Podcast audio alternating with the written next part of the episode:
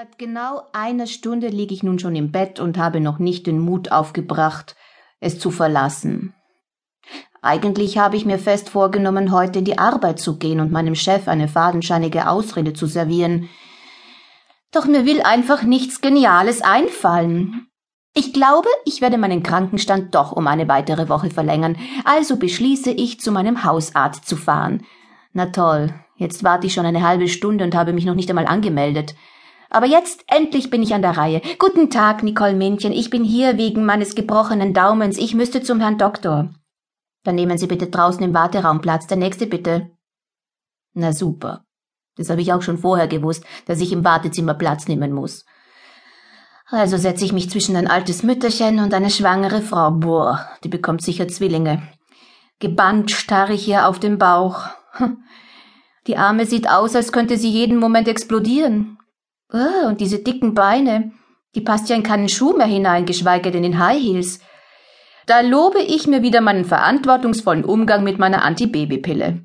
Obwohl, hm, bei meinem derzeitigen Sexualleben wäre es wahrscheinlich auch egal, wenn ich überhaupt nicht verhüten würde.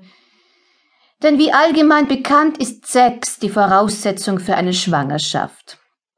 Da meldet sich die alte Dame neben mir zu Wort und richtet ihren Blick auf den Wahnsinnsbabybauch. Wann ist es denn soweit? Ist denn der Papa schon aufgeregt? In einer Woche habe ich Termin, aber Papi gibt's leider keinen mehr dazu. Das tut mir aber leid. Ist Ihr Mann gestorben?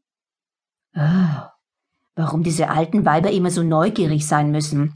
Nein, mein Freund hat mittlerweile eine andere Partnerin. Die Alte bekreuzigt sich schnell und starrt die Schwangere entsetzt an. Da sehen Sie mal wieder, was passiert, wenn man sich nicht an die Regeln der heiligen Kirche hält. In der Bibel steht eindeutig geschrieben, kein Verkehr vor der Ehe. Warum könnt ihr jungen Leute euch nicht daran halten? Jetzt müssen Sie dieses Balg allein großziehen und es geschieht Ihnen recht. Hä? Ich glaube, ich höre wohl nicht richtig. Die Schwangere neben mir kann ihre Tränen kaum zurückhalten. Sie ist nicht in der Lage, auch nur ein Wort zu entgegnen. Dann muss ich das wohl erledigen. Mir platzt ohnehin gleich der Kragen.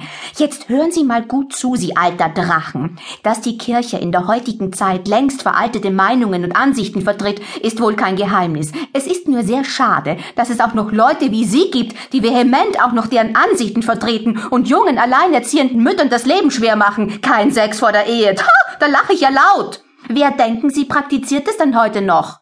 Und ich kann Ihnen sagen, es wurde damals auch nicht praktiziert, mit dem Unterschied, dass die Männer bzw. die Frauen zur Eheschließung gezwungen wurden. Und hatte die Entjungferte nicht den gesellschaftlichen Stand, wurde sie halt vertrieben und geächtet. Finden Sie das in Ordnung? Ich bestehe darauf, dass Sie sich für Ihre unglaublich dumme Bemerkung bei der jungen Frau auf der Stelle entschuldigen. Und wenn Sie schon so gut darüber Bescheid wissen, was in der Bibel geschrieben steht, dann rate ich Ihnen das nächste Mal ein bisschen mehr die Hilfsbereitschaft und die Nächstenliebe zu leben, denn das steht dort nämlich auch geschrieben. Puh. Ich muss zugeben, so ganz genau weiß ich das natürlich nicht, ob sowas in der Bibel steht, aber schließlich fühle ich mich durch diese beschränkten Aussagen auch in meinem Lebensstil angegriffen. Und die werdende Mutti tut mir furchtbar leid. Wie verbohrt doch manche Menschen noch sind. Doch das soll jetzt nicht mehr mein Problem sein, denn ich werde jetzt aufgerufen und muss meinem Arzt nun glaubhaft versichern, dass ich auf keinen Fall schon in der Lage bin, meiner Arbeit nachzugehen. Frau Minchen, ich begrüße Sie. Was haben Sie denn mit Ihrem Daumen angestellt? Hallo, Herr Doktor. Tja, den habe ich mir vor drei Wochen beim Snowboarden gebrochen. Aber er tut immer noch höllisch weh. Und um ehrlich zu sein, ich glaube nicht, dass es mir schon wieder möglich ist zu arbeiten. Tja, dann wollen wir uns das Ganze mal ansehen. Ich werde Ihnen jetzt einmal den Gipsverband abnehmen. Tapfer beiß ich die Zähne zusammen, aber kaum berührt er meinen Finger, schrei ich auch schon laut auf. Also wie es aussieht, ist Ihr Daumen noch immer stark geschwollen. Ich werde Ihnen noch einen leichten Verband anlegen. Was machen Sie denn beruflich?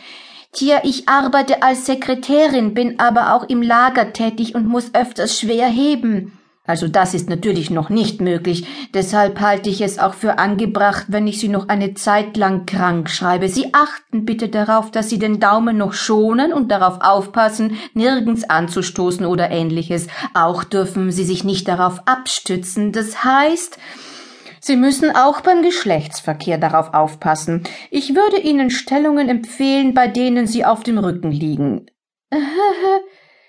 mein Hausarzt schlägt wieder mal alles. Es ist schon seltsam, egal mit welchen Beschwerden ich zu ihm komme, es läuft immer auf Sex.